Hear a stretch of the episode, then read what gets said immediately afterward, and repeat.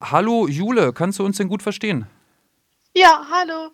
Ja, super. Schön, wir hören dich auch schon. Top. Du bist jetzt im Radio. Schön, Ja. dass du da bist. Genau. Ähm, Jule, ähm, letzten Mittwoch, also am 18. Mai, sollte ja die Potze, das ist äh, der älteste Jugendclub, äh, ist oder war, ich weiß nicht genau, ich glaube, es ist noch der älteste Jugendclub in Berlin, seit den 70er Jahren selbstverwaltet.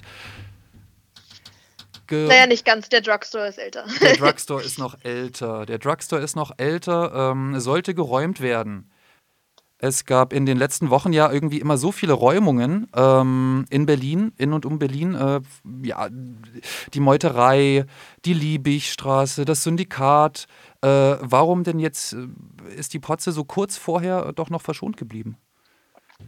Ähm, dafür, für die ganze Geschichte muss ich vielleicht ein bisschen früher ansetzen. Also, ähm, wir haben unsere erste Kündigung 2015 bekommen und seitdem wissen wir, okay, früher oder später müssen wir aus diesen Räumen raus. Und Mitte 2020 haben wir dann unseren Gerichtsprozess verloren und unseren Räumungstitel erhalten und ab dem Punkt haben wir halt darauf gewartet, ähm, bis uns ein Termin zugestellt wird. Okay. Und ähm, in diesem ganzen Prozess haben wir dann auch äh, mit der Politik irgendwie geredet und verhandelt und es gab verschiedenste Ersatzobjekte, die eventuell geprüft wurden und dann aber auch irgendwie wieder verfallen sind und so. Also da äh, zum Beispiel lag da ja mal das Rockhaus in Lichtenberg auf dem Tisch und so. Das wurde alles nichts. Und ähm, jetzt dann kurz vor dem 19. kam dieses neue Ersatzobjekt in Tempelhof, diese Zollgarage auf den Tisch und da waren wir schon irgendwie zuversichtlicher als sonst und wir waren mitten in den Verhandlungen und auf einmal kam halt dann dieses Räumungsdatum rein. Das war der 19.05. Und wir haben uns halt irgendwie so gefühlt, als würde uns die Pistole auf die Brust gesetzt werden, so dass wir ähm, extrem unter Druck standen und diese Verhandlungen um die Zollgarage extrem gefährdet hat. Und ähm, das fanden verschiedenste Parteien nicht so gut. also, äh, um es ein bisschen klar, klarer auszudrücken, der Bezirk Tempelhof-Schöneberg ist die äh, Partei, die diesen Räumungstitel zugestellt hat und die Menschen, mit denen wir verhandelt haben um die Zollgarage, sind einmal auch der Bezirk, aber auch der Senat für Stadtentwicklung. Und Ah. ähm, genau, und dann nach äh, sehr viel Druck von verschiedensten Seiten konnten wir mit dem Bezirk aushandeln, dass wir gegen eine Schutzzahlung in Höhe von 10.000 Euro weitere zwei Monate in den Räumlichkeiten bleiben können, um die Verhandlungen um die Zollgarage in Tempelhof konkreter zu machen. Oh. Und das ist passiert und das ist die Situation und deshalb wurden wir am 19.05. nicht geräumt. Dann war es doch der 19.05. genau, da hatte ich mich jetzt äh, nochmal gerne korrigieren lassen von dir. Das heißt also, wenn ich mal zusammenfassen äh, darf, seit 2015, ja, also doch schon seit fünf, sechs Jahren, äh, ist das ein Tauziehen bei euch? Das ist ein Thema auf jeden Fall, Ein ja Thema. genau. Also seit, seit 2015 wissen wir, ähm, wir brauchen neue Räumlichkeiten oder es wird ein starker Kampf um die Räumlichkeiten. Aber ab irgendeinem Punkt wurde uns allen auch irgendwie bewusst, dass die aktuellen Räumlichkeiten nicht die sind, in denen wir bleiben können. Also war halt dann Ja. die Forderung, wir wollen Ersatzräumlichkeiten, wir wollen adäquate Ersatzräumlichkeiten für beide Kollektive. Ja, für die Potze und für den Drugstore. Jetzt ist das ja alles äh, relativ komplex. Also wir haben ja jetzt schon ganz schön viele, äh, das ist sicher auch dem geschuldet, dass es eben schon so lange geht, aber auch ziemlich viele Beteiligte an der ganzen Geschichte. Ne? Also es gibt irgendwie diesen, ähm, diesen ähm, äh, Entwicklungsstadtrat, es gibt den, es gibt den Senat, es gibt den Bezirk, also äh, quasi ja sowohl auf Landesebene als auch auf Regionalebene, wenn man so möchte. Also Bezirk ähm, äh, äh, Schöneberg, wo ihr seid, Tempelhof Schöneberg, ähm, die spielen da eine große Rolle. Ähm, und die waren das dann auch, die den Räumungstitel dann gegeben haben letztlich, oder? Ja, genau. Also verklagt wurden wir vom Bezirk, äh, um genau zu sein, vom Jugendstadtrat Oliver Schwork, der das alles irgendwie angeführt hat. Vom Ähm, Jugendstadtrat, ja? vom Jugendstadtrat, genau. Ah. Der uns da aus diesen Räumen raus ja, klagen möchte.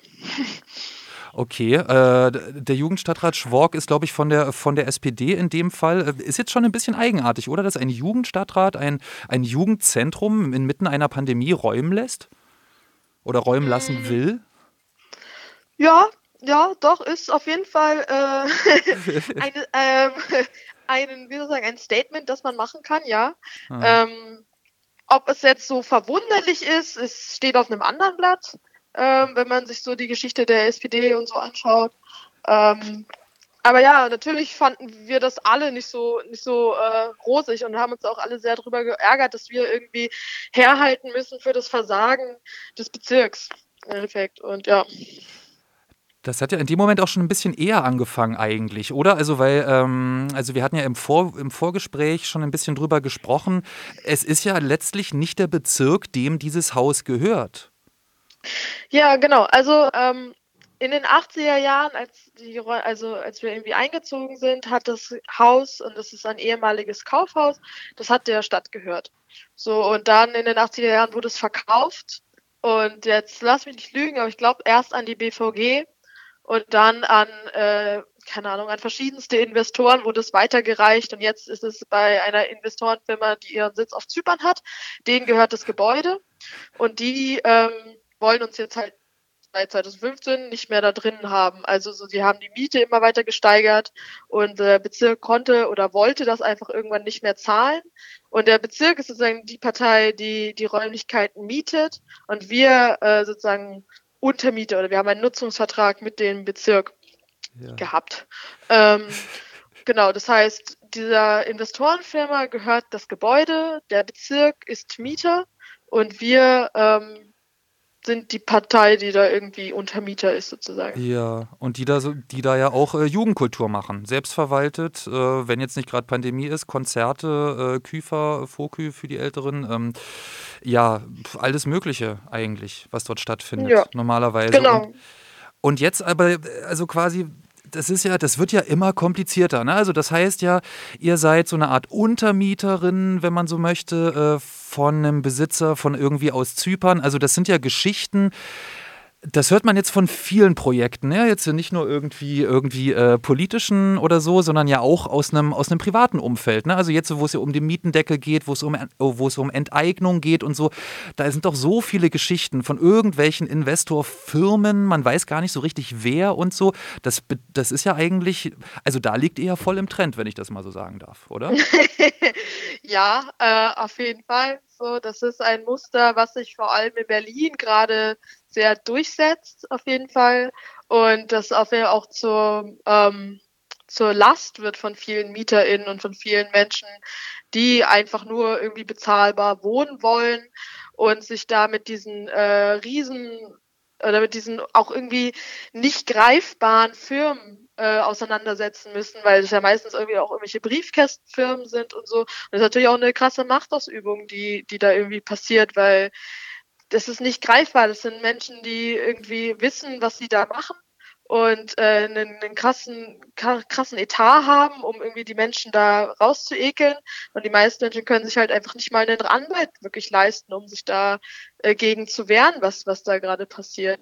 Also ähm, ja, das ist ein, ein, ein Trend, aber ein sehr, sehr schlechter auf jeden Fall, ein sehr miserabler. Und wenn es so weitergeht, ist es ähm, keine schöne Zukunft auf jeden Fall, in die wir da so blicken.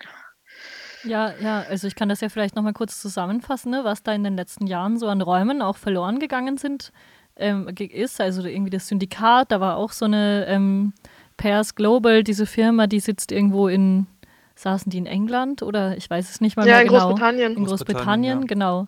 Dann ist auch die Meuterei jetzt äh, geräumt worden und ähm, ja, irgendwie, das sind halt Kneipen oder dann geht es auch um Hausprojekte und es ist echt irgendwie die letzten Jahre eine Räumung äh, folgt auf die andere und es ist irgendwie, ja, gleichzeitig haben wir irgendwie einen rot-rot-grünen Senat so. Also Fall.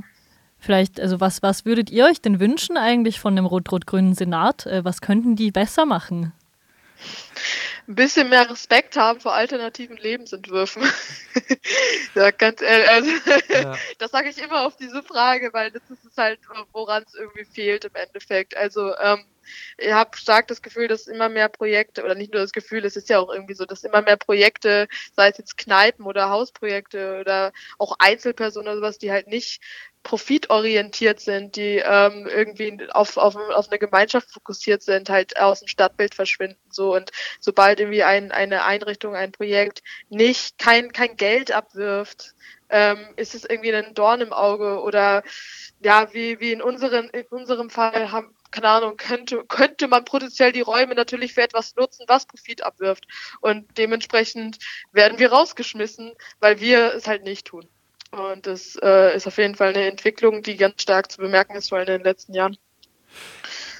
Es ist ja auch irgendwie interessant, weil du das ja auch gesagt hast, diese, diese, diese ähm, Sicherheitszahlung oder sowas von 10.000 Euro, die ihr jetzt geleistet habt, äh, wo ihr nochmal zwei Monate letztlich ja eure Sachen dort drin haben dürft, und, um euch diese Ausweichprojekte anzuschauen. Vielleicht nochmal, bevor wir auf diese, äh, zum Schluss nochmal auf diese Ausweichräume zu sprechen kommen, äh, 10.000 Euro zu bezahlen, die einfach mal so als nicht kommerzielles Jugendprojekt aus dem Hut zu zaubern, ist ja eigentlich auch schon mal ein ganz starkes Stück. Das ist eine Frechheit, um es ganz ähm, ja, schlicht auszudrücken. Also ähm, wir gehen natürlich auch ein krass äh, finanzielles Risiko ein, aber uns ist es halt, ähm, wir machen das, weil uns das Projekt wichtig ist und weil wir erhalten bleiben wollen und weil wir wissen, dass wenn wir geräumt werden, wir politisch tot sind, wir einfach nicht mehr verha keine Verhandlungsbasis mehr haben, wir nicht mehr mit dem mit der Politik verhandeln können. Und deshalb sind uns unsere Räume auf jeden Fall so wichtig, aber ähm, ja, es ist eigentlich eine ziemliche Frechheit. Ähm, ähm, und ihr, ihr sozusagen, wenn ihr euch jetzt auf die Suche begebt nach Ausweichräumen, wie, wie sieht denn das aus? Habt ihr da schon was in Aussicht oder was stellt ihr euch eigentlich vor auch? Wie läuft das jetzt ab? Wir waren ja schon vor, vor dem Räumungstermin in Verhandlungen um die äh, Zollgarage auf dem Gelände des alten Flughafen Tempelhofs. Und diese Verhandlungen gehen jetzt weiter. Also jetzt hatten wir alle ungefähr eine Woche Urlaub nach dem ganzen Stress, den wir irgendwie vorher vor der Räumung hatten. Und ähm, jetzt gehen auf jeden Fall die Verhandlungen weiter und mal schauen, was da irgendwie das Ergebnis von dem sein wird. Also ich sage ganz ehrlich, ich habe, ich persönlich habe jetzt äh, aus Erfahrung der letzten paar Jahre meine Hoffnungen nicht so hoch gesteckt. Ähm, und ich glaube, das, das sieht das Rest des Kollektivs auch so. Aber natürlich ähm, würden wir uns sehr freuen und hoffen, dass das irgendwie was wird und dass wir da dann äh, zukünftig einziehen können und unsere Jugendarbeit äh, weiter fortführen können. Ja, und äh, das sieht auch erstmal, also jetzt mal ganz davon abgesehen, irgendwie, äh, wie diese ganzen äh, Verhandlungsgeschichten und so laufen, aber diese, diese Örtlichkeit selbst, äh, also ich weiß ich nicht, sieht das da gut aus?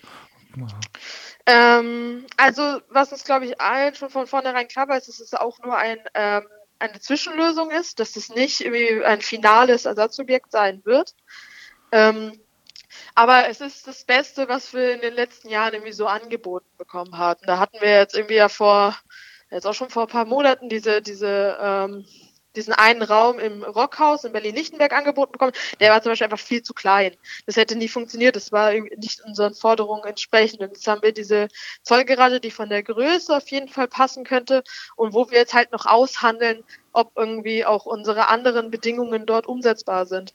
Ähm, von daher, äh, es könnte auf jeden Fall ein, ein äh, adäquates Ersatzobjekt vorerst sein, ja. Mhm. Okay. Also für, für, für jemanden, der das äh, jetzt äh, die Protze nicht kennt und so, ähm, wie, äh, wie viele Leute sollen denn da reinpassen in so einen Raum für euch, damit euch das passt und so und ähm, wie viele Leute seid ihr eigentlich, die sich aktiv engagieren? Weil ich muss selber sagen, ich sehe irgendwie die Leute von der Portion vom Drugstore immer auf, auf Demos irgendwie und freue mich immer total, dass da so viele junge Leute irgendwie so aktiv sind. Aber ähm, habe schon oft, oft gedacht, ihr seid ja auch in einem recht langen Kampf schon und ähm, wie organisiert ihr das eigentlich? Wie, also das, und wie viele ähm, Leute bleiben da dabei, so über die Zeit?